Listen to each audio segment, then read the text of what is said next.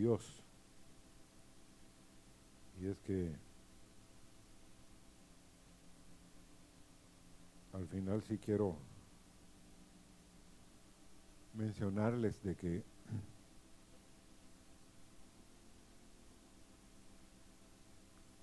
un hermano en estos días me escribió una notita. En la notita solo puso esto. Es verdaderamente urgente levantar el altar familiar en la casa por el bien de nuestra vida, por el bien de nuestra esposa, por el bien de nuestros hijos y de todos los que de alguna forma llegan a la casa. O sea, motivarnos a tener en la casa un altar familiar. Algo que cuando lleguen las personas digan, Dios está aquí. ¿Qué han hecho?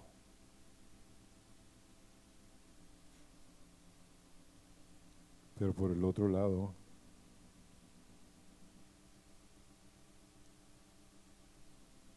queremos también amonestarnos. Porque nosotros sin querer somos personas que nos tienen que repetir y repetir las cosas. Por lo regular no somos de un entendimiento que nos dicen hoy algo y mañana lo hacemos. Hay que ir y repetir y repetir.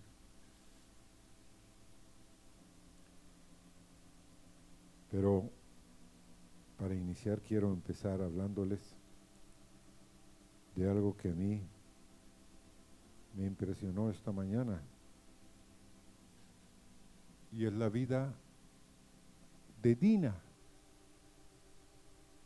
Un solo capítulo. Tres citas de esta mujer, pero una tremenda lección para nosotros. Esta mujer Dina, pues viendo entre líneas, tomó un día una decisión y le habló a su mami, quiero ir y conocer a las muchachas del pueblo de Siquem.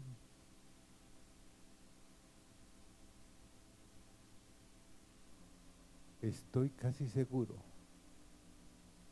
que no se lo dijo a papá, se lo dijo a mamá.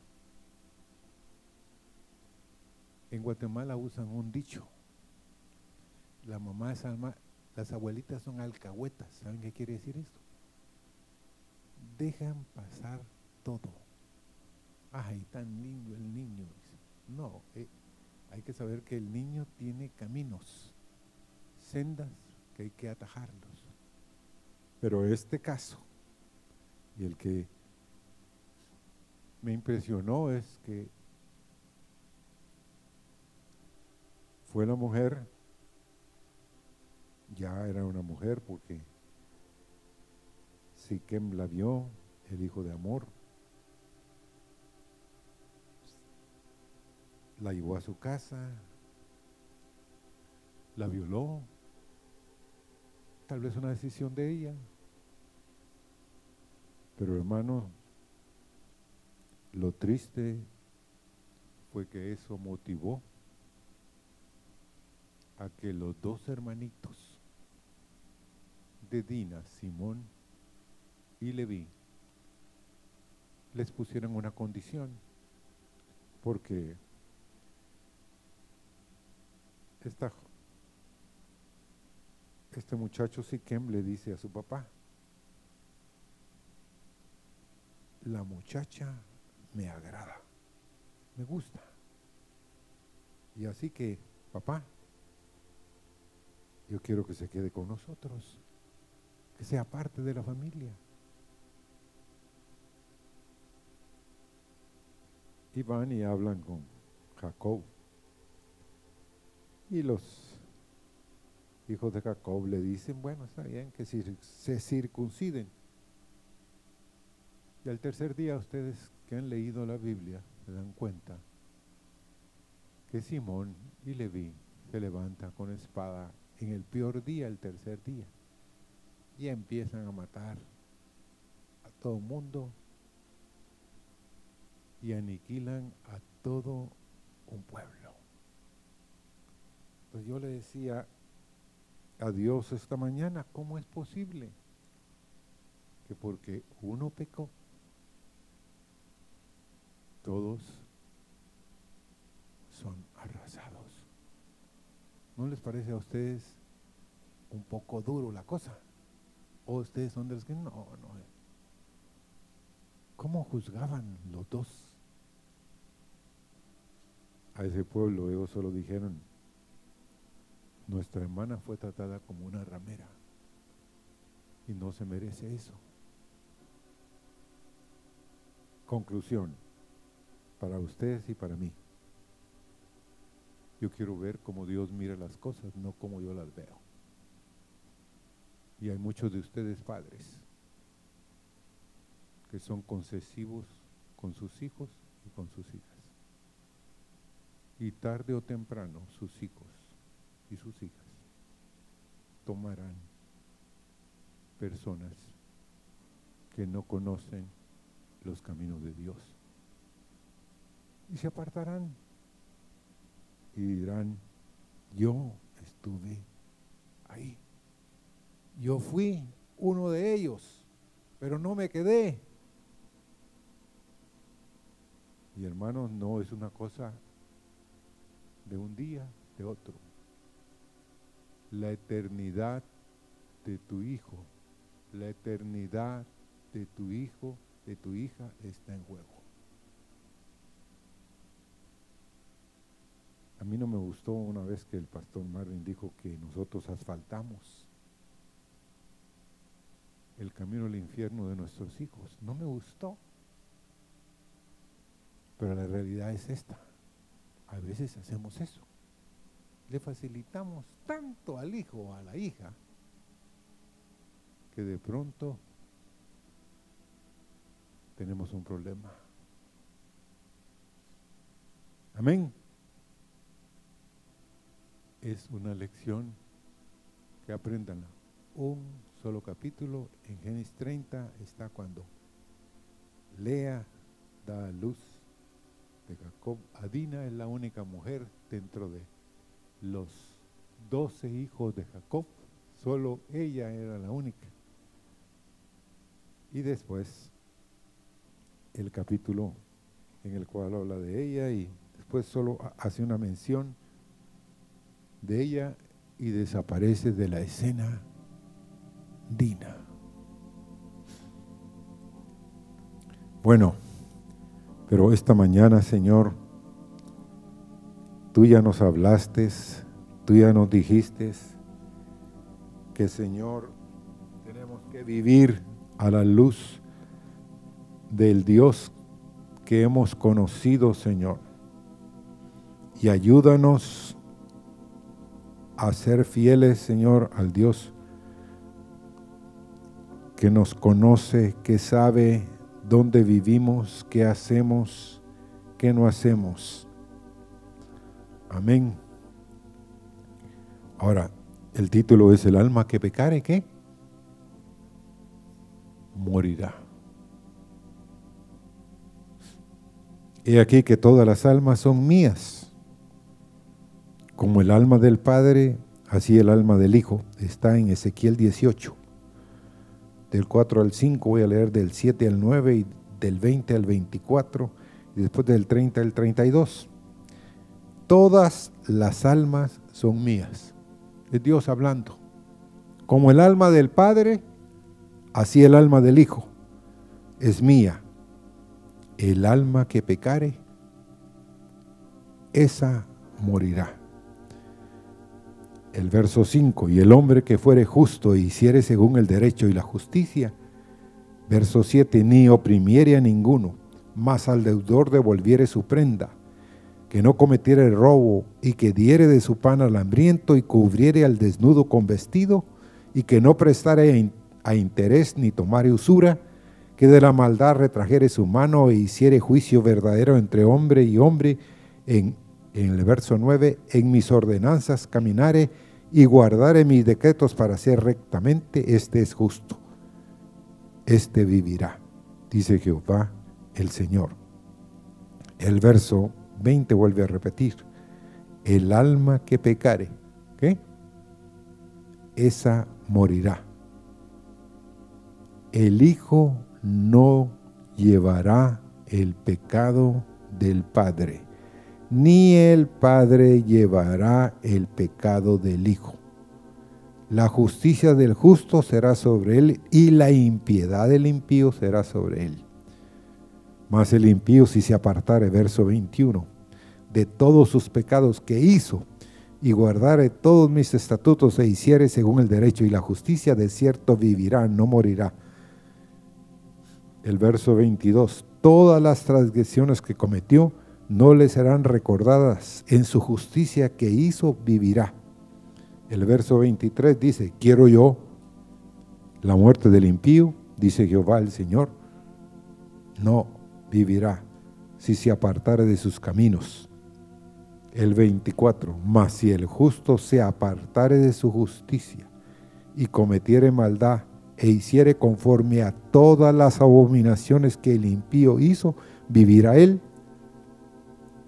Ninguna de las justicias que hizo le serán tenidas en cuenta por su rebelión con que prevaricó y por el pecado que cometió, por ello morirá.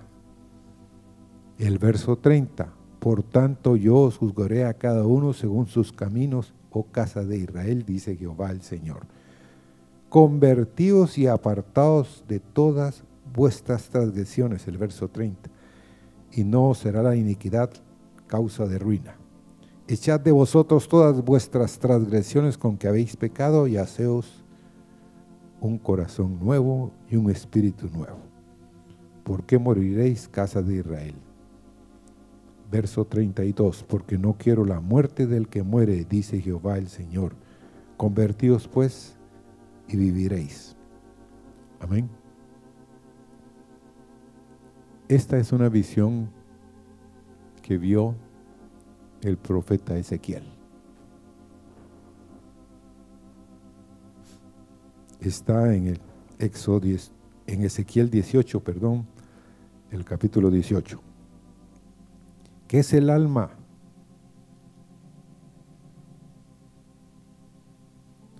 ¿Qué es el alma en la Biblia? El alma en la Biblia es, pues en sí, es una palabra nefesh en el hebreo y habla de alma, de ser, de vida. Y habla también que el alma es de Dios. Y si hemos pecado, si hemos errado el blanco, pecar es cerrar el blanco, defraudar, hacer daño, moriremos. Ahora, ¿qué tipo de muerte? Eso es lo que ustedes y yo nos debemos de preguntar. Porque todos sabemos que Adán pecó en el huerto, desobedeció en el huerto. Y fruto de eso fue que murió pero dice la Biblia después que a los 940 años murió. No, ya había muerto. Espiritualmente había muerto nuestro querido Adán. Y lo tremendo de Adán fue que nos pasó la muerte a todos. Nos contó a todos como una parte de la descendencia humana. Ahora, hay quienes aquí, amados hermanos, están haciendo cosas, están trayendo a sus vidas cosas que Dios sabe que no deben hacer y que son transgresiones, pecados, prevaricaciones, faltas. Y fruto de eso están trayendo la muerte a sus vidas. Pequeñas cositas, concesiones que se dan, cositas que vamos. De pronto estamos en un peligro de muerte. La primera acepción de la palabra alma, vamos a Génesis capítulo 1 y verso 20, por favor.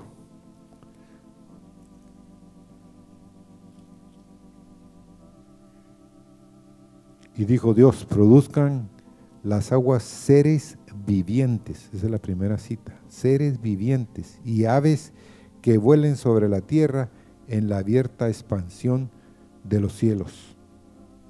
Somos seres vivientes. La segunda cita aparece en Génesis 2.7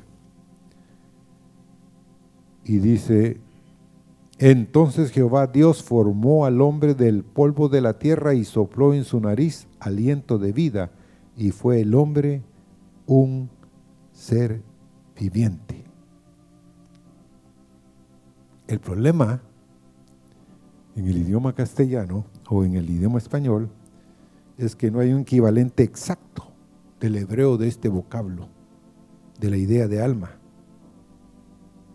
Muchos dicen que el ser interior es la palabra nefesh, o sea, ser, pero es el ser, en cierto sentido, el ser externo, y la reputación es sem. Son dos palabras. Entonces en el español no hay una palabra que verdaderamente quiera decir lo que es el alma. Ahora, ahora en Levítico 17:11 dice, porque la vida de la carne en la sangre está, y yo os la he dado para hacer expiación por vosotros en el Salmo 11.5. Vamos ahí, por favor, porque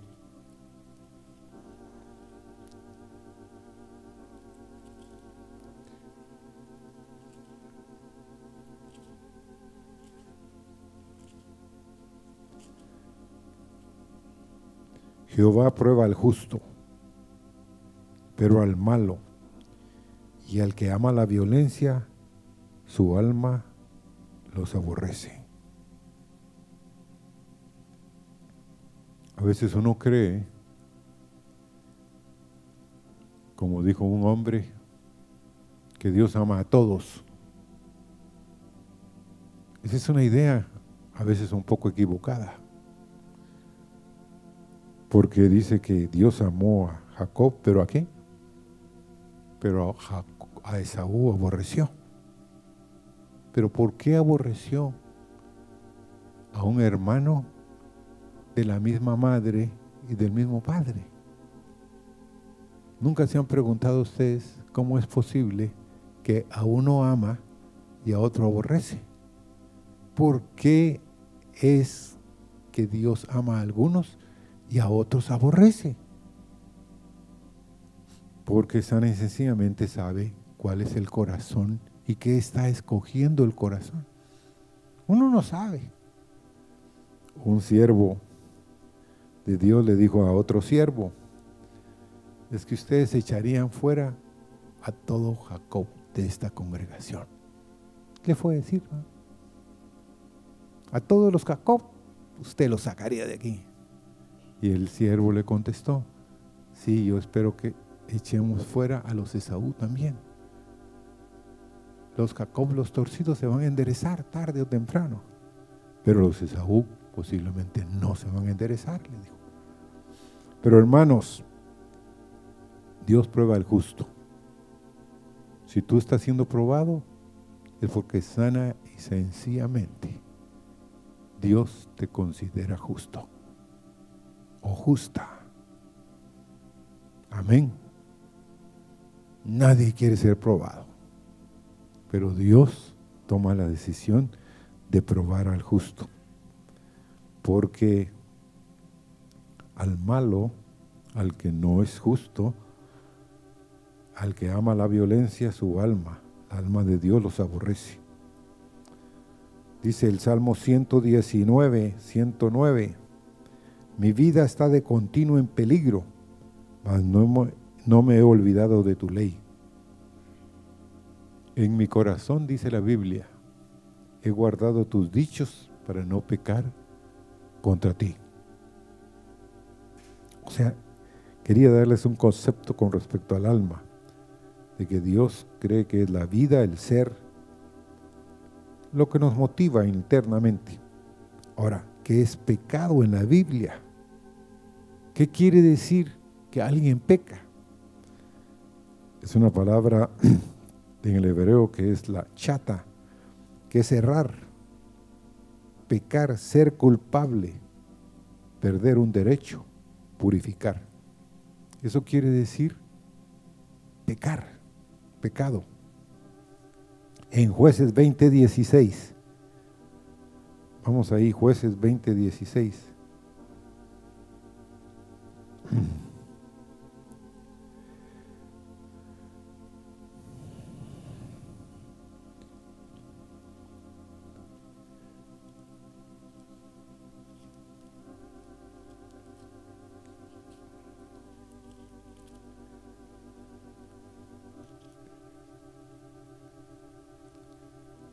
De toda aquella gente había 700 hombres escogidos que eran zurdos, todos los cuales tiraban una piedra con la onda a un cabello y no erraban. ¿Cuál creen ustedes que es la palabra pecado ahí? Erraban. Eso quiere decir, tenían un pulso increíble, ¿verdad? Y si ustedes leen, hermanos, Dios habla de la guerra contra Benjamín ahí, en ese capítulo 20. Y en el verso, en los últimos versos de ese capítulo 20, esos 700 hombres fueron matados por los israelitas. Entonces yo le decía, Señor, ¿por qué le haces mención de que eran tremendamente hábiles y después al final dices que has eliminado a los benjamitas? ¿Por qué, Señor? ¿Por qué tan, tan radical la cosa? Bueno, lamentablemente nosotros no pensamos como Dios. Y los benjamitas habían en esa época hecho cosas incorrectas. Habían matado a la a la mujer de aquel levita que había pasado por las ciudades de ellos. Y fruto de ellos fue que se levantaron todas las demás tribus y los arrasaron, los mataron. Y a mí me duele, hermanos, cuando a veces vienen los juicios de Dios sobre las vidas. Porque uno muchas veces quiere ser más misericordioso que Dios. ¿Sí o no? Señor, que no le caiga eso. Que no tenga eso, Señor. Pero Dios sabe cómo trata nuestra vida, ¿sí o no? ¿Sí o no? ¿Por qué nos lleva a eso? ¿Por qué lleva a alguien a cosas tan terribles. Hermanos, es porque Dios conoce el futuro y sabe por qué lo envía. Ahora, encontramos el primer caso de esta palabra de errar, de pecar, en Génesis 26 porque quiero que entendamos cómo Dios trata la falta, porque muchas de las faltas que cometemos nosotros decimos, nadie sabe, nadie conoce, está encubierto. Pero oigan, aquí en Génesis 26, y le dijo Dios en sueños, hablándole Dios a Abimelech, en el verso 3 dice, pero Dios vino a, mi, a Abimelech en sueños de noche y le dijo, he aquí muerto eres a causa de la mujer que has tomado, la cual es casada con marido. Es Dios hablándole a un hombre totalmente impío en cierto sentido. Pero miren qué corazón tenía Abimelech. Mas Abimelech no se había llegado a ella, a Sara, y dijo, Señor, ¿matarás también al inocente? No me dijo él, mi hermana es, y ella también dijo, es mi hermano, con sencillez de mi corazón y con limpieza de mis manos he hecho esto. Y le dijo Dios en sueños, yo también sé que con integridad de tu corazón has hecho esto y yo también te detuve de pecar contra mí y así no te permití que la tocases. Ahora pues el verso 7, devuelve la mujer a su marido porque es profeta y orará por ti y vivirá y vivirás. Y si no la devolvieres, sabe que de cierto morirás tú y todos los tuyos. Ahora vamos a Génesis 39, 9.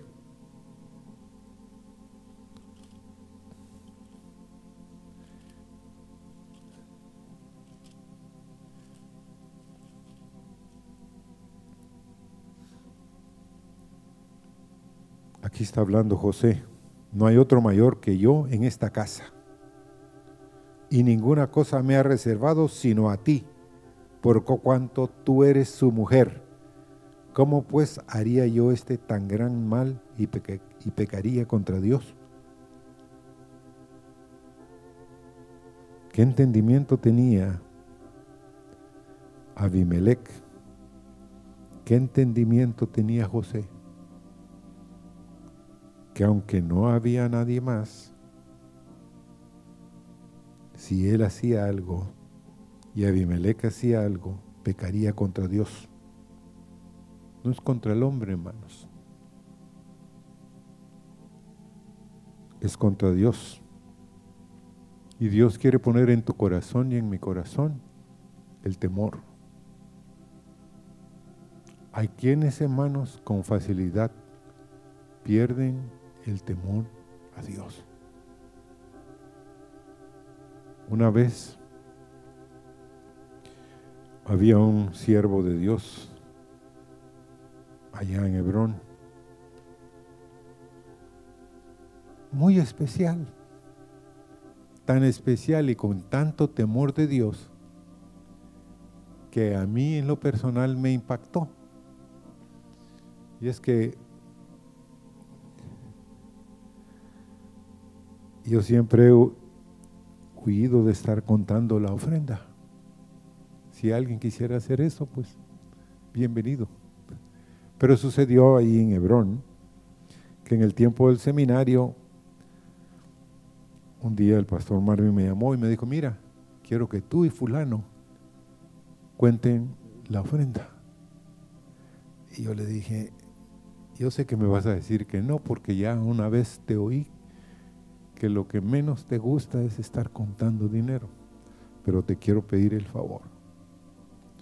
Bueno, está bueno. Donde manda capitán, no manda marinero, mamá. Por las buenas lo hacemos. Y así por las buenas lo hice. Total es de que estábamos esa noche, porque en la mañana no dio tiempo. Entonces en la noche estábamos contando el dinero. Ya era un poco tarde. Y Domingo se llamaba el hermano, que estaba en lugar del hermano, antes que llegara el hermano que está cuidando ahora las instalaciones. Y él tocó la puerta. Y él dijo, necesito que me pasen las llaves que están en tal cajita. Esta es la llave de la cajita. Que la abran y la tercera llave que me la traigan porque con esa tengo que cerrar tal cosa allá. Entonces yo le dije, no, Domingo, pasa adelante, abre. No, lo siento mucho. De la puerta, dijo, no paso. Yo le dije, pero si, aquí ahí vemos dos y... No, no, no, por favor, no me pidas eso, no voy a pasar. Sí, no voy a pasar. Por favor, aquí está la llave. Tráigame la llave. Voy a abrir y traje la llave y se la llevé. Le dije, Juan Domingo, ¿y por qué es que Ay, me dijo, es que no quiero que digan que entré en un lugar que estaban haciendo algo y que yo podía tomar alguna cosa. El temor de Dios está en mi corazón, me dijo, no quiero. Yo dije, wow, tiene temor él, le da miedo no fallarnos a nosotros. ¿Le da miedo fallar a quién? A Dios. Y hermanos,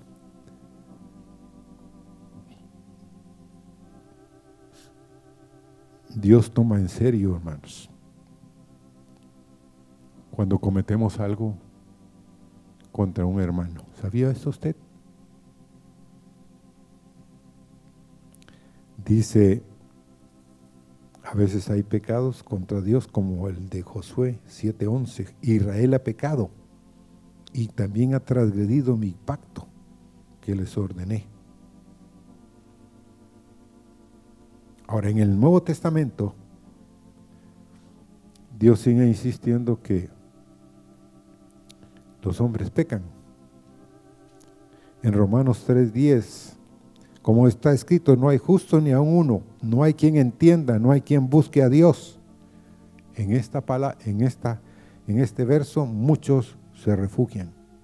No hay quien entienda, no hay quien busque a Dios. Todos se apartaron, a una fueron hechos inútiles, no hay quien haga lo bueno, no hay ni uno. Sepulcro abierto es su garganta, con sus lenguas tratan engañosamente, veneno de áspides está debajo de sus labios, cuya boca está llena de maledicencia y de amargura. Sus pies son ligeros a derramar sangre, quebrantamiento y desventura hay en sus caminos. Y camino de paz, verso 17, no conocieron, no hay temor de Dios delante de sus ojos. Y el verso 23 dice, por cuanto todos pecaron y están destituidos de la gloria de Dios. Ahora, por un solo sacrificio Dios hizo por los pecados. Él se sentó a la diestra de Dios esperando que todos sus enemigos sean puestos por estrado de sus pies. Eso está en Hebreos 10:12. Pero lo que les quiero contar de este hecho acá es de que sí, verdaderamente no hay justo ni a uno. Pero el justo, ¿quién es? Es Dios el que nos justifica. Es Jesús el que nos justifica. No nosotros no nos podemos a veces justificar. Él sí nos justifica. Amén. Y ¿cuántos han oído de Arquímedes? ¿Mm? Había un rey, se llamaba Rey Segundo, rey de Siracusa, y tenía un pariente famoso, Arquímedes, en el año 287 antes de Cristo. Y le pidió a Arquímedes, este rey, que comprobara si una corona que había encargado a un orfebre local era realmente de oro puro. El rey le pidió también de forma expresa que no dañase la corona. Arquímedes dio vueltas y vueltas al problema sin saber cómo atacarlo, hasta que un día al meterse en la bañera para darse un baño, se le ocurrió la solución. Pensó que el agua que se desbordaba tenía que ser igual al volumen de su cuerpo, que, al volumen del cuerpo que estaba sumergido. Si medía el agua que rebosaba al meter la corona, conocería el volumen de esta y a continuación podía compararlo con el volumen de un objeto de oro del mismo peso que la corona. Qué tremenda idea, ¿no? Y viene y dice, si los volúmenes no fuesen iguales, sería una prueba de que la corona no era de oro puro. Y a consecuencia de la citación que le produjo su descubrimiento, Arquímedes salió del baño y fue corriendo hacia el palacio gritando, lo encontré, lo encontré. La palabra griega es eureka, utilizada por Arquímedes ha quedado como una expresión que indica la realización de su descubrimiento. Al llevar a la práctica lo descubierto se comprobó que la corona tenía un volumen mayor que un objeto de oro de su mismo peso. Contenía plata que es un metal menos denso que el oro. No todo lo que brilla es oro, ¿verdad? Hay cosas y vidas que parecen brillantes y muchos alrededor pueden podemos estar engañados. Sin embargo, la calidad de las cosas o las personas siempre pueden ser evaluadas, porque de una u otra manera la esencia misma de las cosas va a ser revelada, ¿sí o no? La mentira prevalece mientras que la verdad no aparece. Ahora, ¿qué es la muerte? En la escritura. La muerte en la escritura es morir, es matar, perder la vida. En Génesis 5.5 se relata que Adán, como les dije, vivió 930 años y murió. Un momento, este Adán ya estaba muerto en el día que desobedeció y comió del fruto del árbol de la ciencia y del mal. Es una muerte física la que a los 930 años tuvo, pero ya había muerto espiritualmente. Pero esta mañana, hermanos, quiero hablarles tremendamente de la primera vez en la cual el hombre y la mujer fueron confrontados con una instrucción de Dios y fallaron. Y quisiéramos ir a Génesis. Por favor, vamos a Génesis.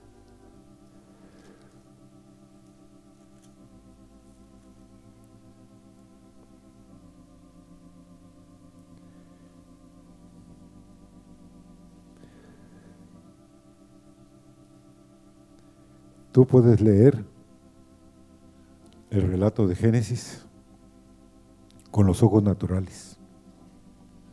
Y lo único que vas a entender tú en este capítulo es, es un capítulo de juicio y maldición. Seguramente, ¿cuántos de nosotros estaríamos situados en el huerto y fuéramos el Adán? Alguien que caminó muy cerca con Dios que veía día a día la misericordia de Dios. Pero pongámonos un momento a pensar el día que Adán desobedeció. El dolor, la tristeza, la condenación que vino sobre ellos. Posiblemente usted le diría, mira Eva, ¿por qué no viniste a mí y me preguntaste? ¿Por qué me metiste en este hoyo? ¿Sí o no?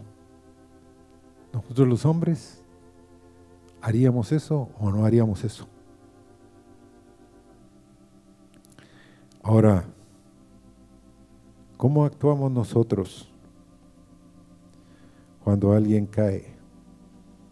Cuando alguien que nosotros amamos comete un error y hace algo incorrecto. Muchos de nosotros nos da dolor, hay lágrimas, hay tristeza y hasta temor en nuestros corazones. Y cuando Dios se acercó a ellos, ¿cuál creen ustedes que es la reacción normal y natural de uno cuando Dios se acerca? Pues Adán quería esconderse, hermanos. Estaba escondido, pero quería esconderse más de lo que estaba escondido. Simuló Dios que ignoraba acerca del asunto. ¿Cómo es posible que, que Dios le pregunta a Adán, ¿dónde estás tú? ¿Cómo es posible, hermanos, que el Dios omnisciente le venga a preguntar, ¿dónde estás tú? Adán, quiero tener comunión contigo. El verso 9 le dice, mas Jehová Dios llamó al hombre y le dijo, ¿dónde estás tú? Y Adán le confesó. Y miren lo que le dice nuestro querido Adán. Y él respondió en el verso 10, oí tu voz en el huerto y tuve miedo porque estaba desnudo y me escondí. Y Dios le dijo, ¿quién te enseñó que estabas desnudo? ¿Has comido del árbol que yo te mandé no comieses? Le hace la pregunta. El verso 12, y el hombre respondió. ¿Qué creen ustedes que respondió el hombre? La mujer que me diste, por compañera me dio del árbol y yo comí. ¿A quién le está echando la culpa? ¿Ah? ¿Mm? A Dios y a la mujer que me diste.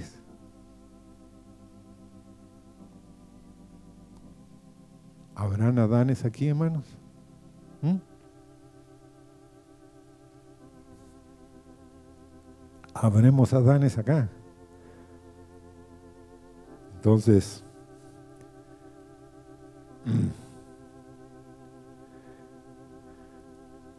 se ocultaron, hermanos, temblando y esperando el golpe del castigo.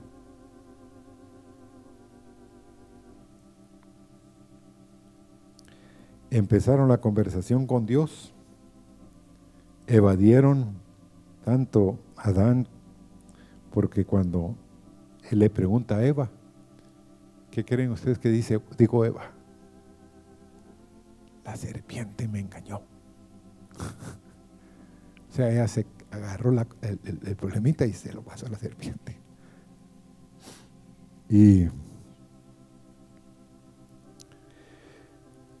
¿a quién creen ustedes que Dios juzgó en primer lugar? ¿A quién creen ustedes? ¿No? ¿Alguien más? ¿Cómo? No oigo. El hermano lo dijo, fue a la serpiente. Miren lo que le dice. Génesis 3:14. Y Jehová Dios dijo a la serpiente, por cuanto esto hiciste, maldita serás entre todas las bestias y entre todos los animales del campo sobre tu pecho andarás y polvo comerás todos los días de tu vida. ¿A quién le cayó el segundo juicio? Uno diría, te toca O Adán hubiera sido el torero de los toreros y le hubiera dicho, te toca Eva, o no. Seamos honestos, hermanos. Siempre buscamos cómo nos quitamos la culpa, ¿sí o no? Pero miren, la segunda cosa es, Adán le dice a Eva, te toca Eva, ¿ah? ¿O no?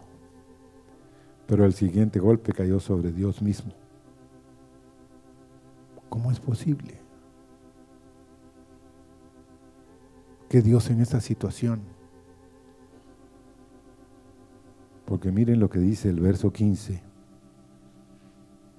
y pondré enemistad hablándole a la serpiente y, que oyera Adán y Eva, entre ti y la mujer, y entre tu simiente y la simiente suya. Esta te herirá en la cabeza y tú le herirás en el calcañar. ¿Quién es la simiente santa?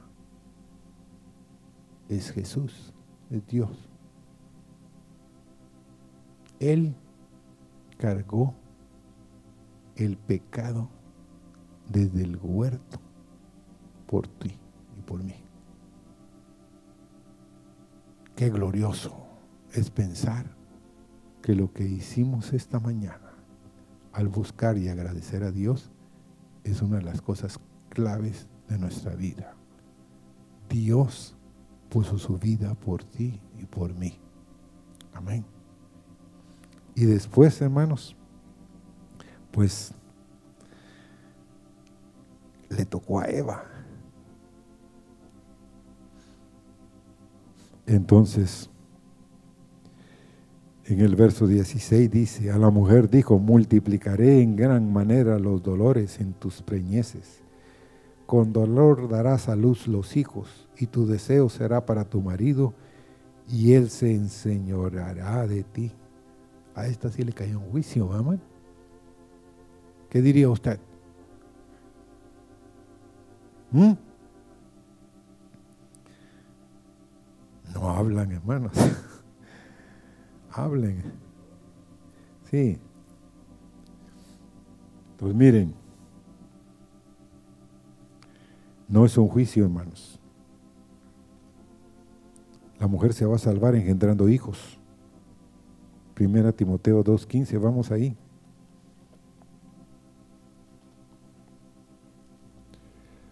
Primera Timoteo 2.15.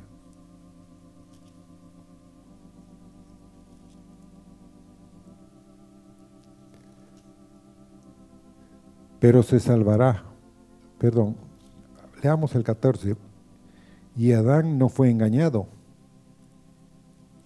sino que la mujer siendo engañada incurrió en transgresión o en pecado.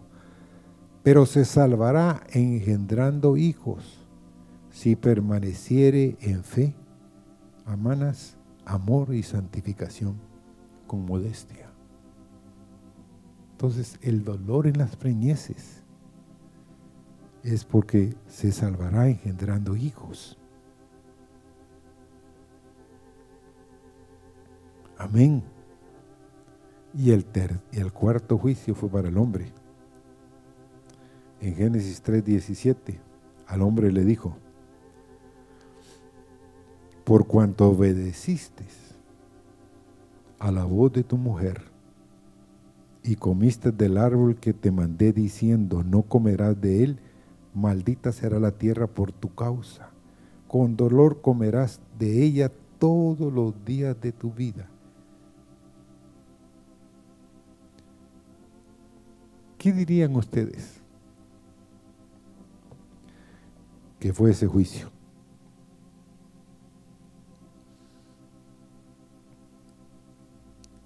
hermanos y amigos,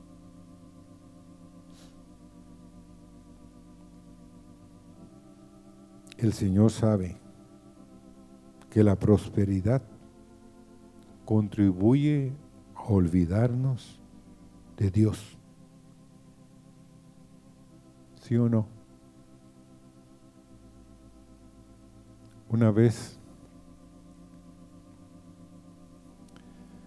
mi querida esposa Meli estaba en un lugar y estaba comprando unas paletas de helado que vendía Sombrela allá en Guatemala. Y había un timbre como hay en, las, en los lugares y ella tocó el timbre. Pero la muchacha no salía. Pero de pronto llegó una señora en un Mercedes Benz dorado. Se bajó y agarró el, el timbre una, dos, tres, cuatro, cinco, seis veces. Y la muchacha salió, pero corriendísimo de adentro. Y atendió a la, la señora. Y entonces me limé cuenta después que al principio se iba a molestar, ¿va? Pero el Señor le decía, si tú tuvieras el dinero que esa doña tiene, ¿cómo crees tú que tú serías? ¿Mm? ¿Mm? Eh, sí, Señor. Yo sé cómo sería. Porque, ¿verdad, hermanos? Que no nos conocemos. Entonces Dios sabe que la prosperidad, hermanos, hace de que nos olvidemos de Dios. Nos olvida de la cantera que Dios nos cortó.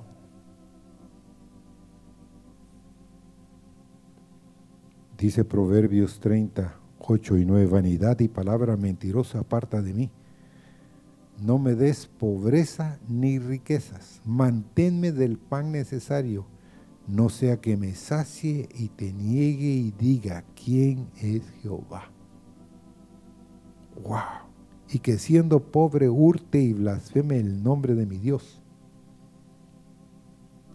Entre más fácil es nuestra vida, hermanos, es más fácil olvidarnos de Dios. Ponemos nuestros ojos en la creación de Dios, ¿sí o no?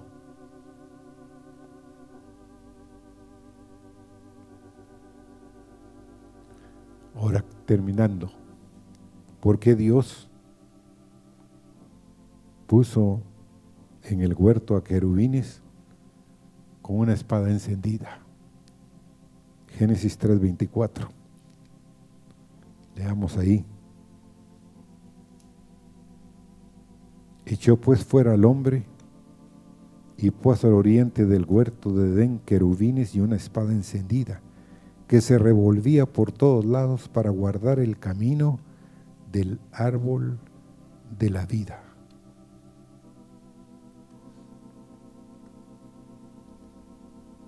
¿Cuántos de ustedes han anhelado en su corazón volver al huerto, hermanos? ¿Saben qué quiere decir Edén? Fructífero. ¿Cuántos de nosotros quisiéramos volver al huerto, a la perfecta comunión con Dios, sin ningún tipo de barreras. Dice que Adán era un varón santo sin la santidad probada. La santidad de él fue probada y cayó.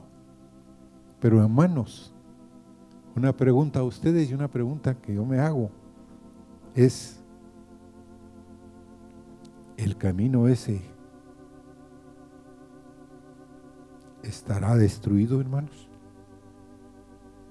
El camino hacia volvernos a Dios, ¿será que sigue teniendo los querubines encendidos y la espada? Cristo dijo, yo soy el camino, ¿qué? La verdad y la vida.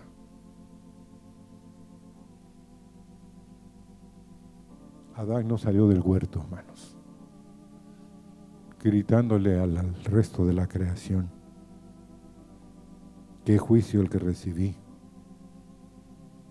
sino él salió diciendo, qué misericordia la de Dios para conmigo, para con mi esposa, para con mi descendencia.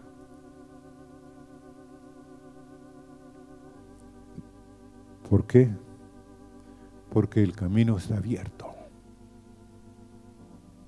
Yo quiero volver, hermanos. Ya me cansé de estar fuera del huerto. Si Él es el camino, yo quiero volver. Porque el alma que pecare. Morirá. Pero el justo vivirá. Y el vivirá ahí en ese contexto es vivirá por siempre. Y el justo quiere vivir y reinar en tu corazón y en mi corazón.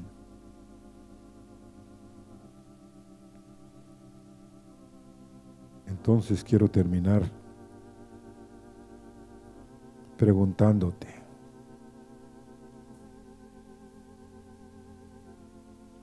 ¿Qué está impidiéndote volver al huerto? ¿Cuál es el estorbo en tu corazón? ¿Por qué no quieres volver a tu Dios? ¿Por qué no quieres tener una comunión nueva, renovada y fresca con Dios? Hermanos, Dios no se niega.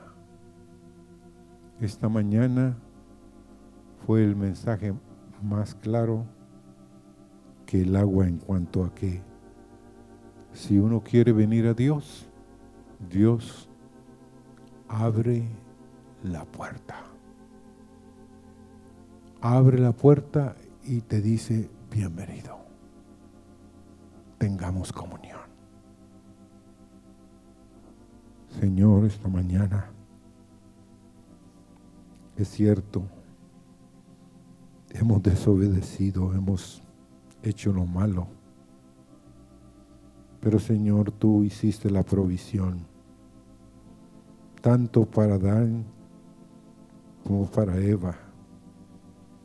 Señor, y por eso es que los descendientes de Adán, Señor,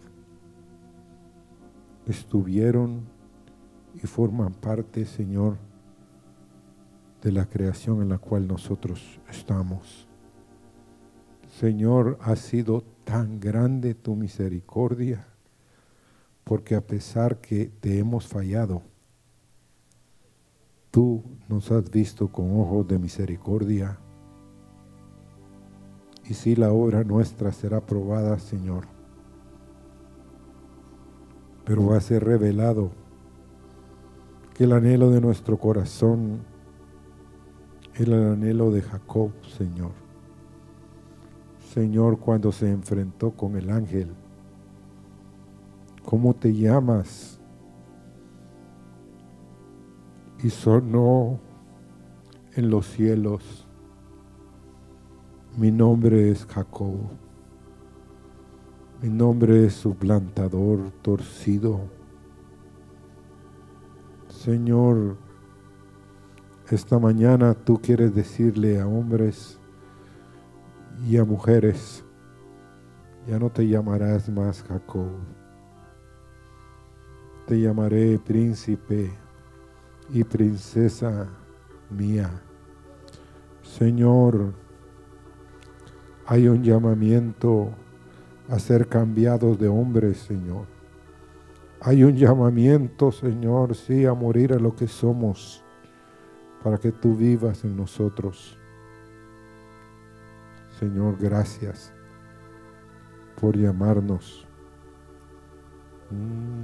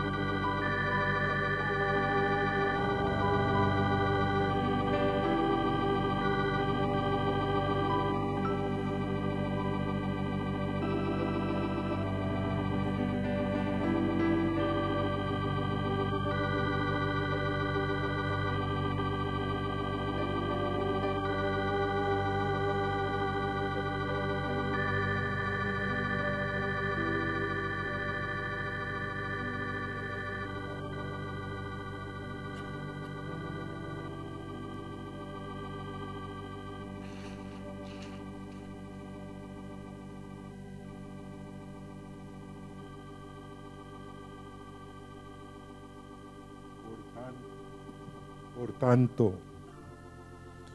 como el pecado entró en el mundo por un hombre, y por el pecado la muerte, así la muerte pasó a todos los hombres por cuanto todos pecaron. Pues antes de la ley había pecado en el mundo, pero donde no hay ley no se inculpa de pecado. No obstante, reinó la muerte desde Adán hasta Moisés, aun en los que no pecaron, a la manera de la transgresión de Adán, lo cual es figura del que había de venir.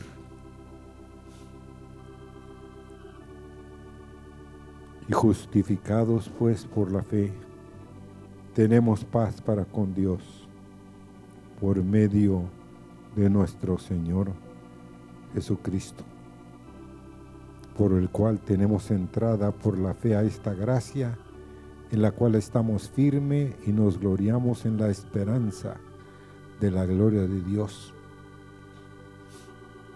Amén.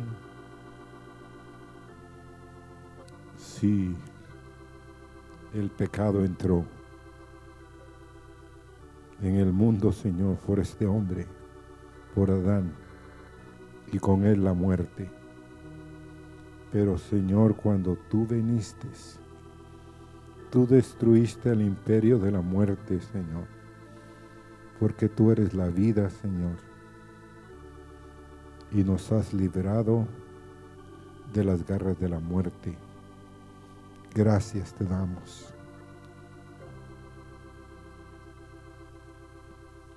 Gracias te damos, Señor. En esta mañana queremos reconocer que hay un Salvador, Señor, que vino a esta tierra para libertarnos de la cadena del pecado, de la cadena de la muerte, de la cadena, Señor, de la condenación. Gracias, Señor, porque te sentaste, Señor, a la diestra de Dios, hasta que todos tus enemigos sean puestos por estrado de tus pies, Señor. Mm, gracias, Señor. No hay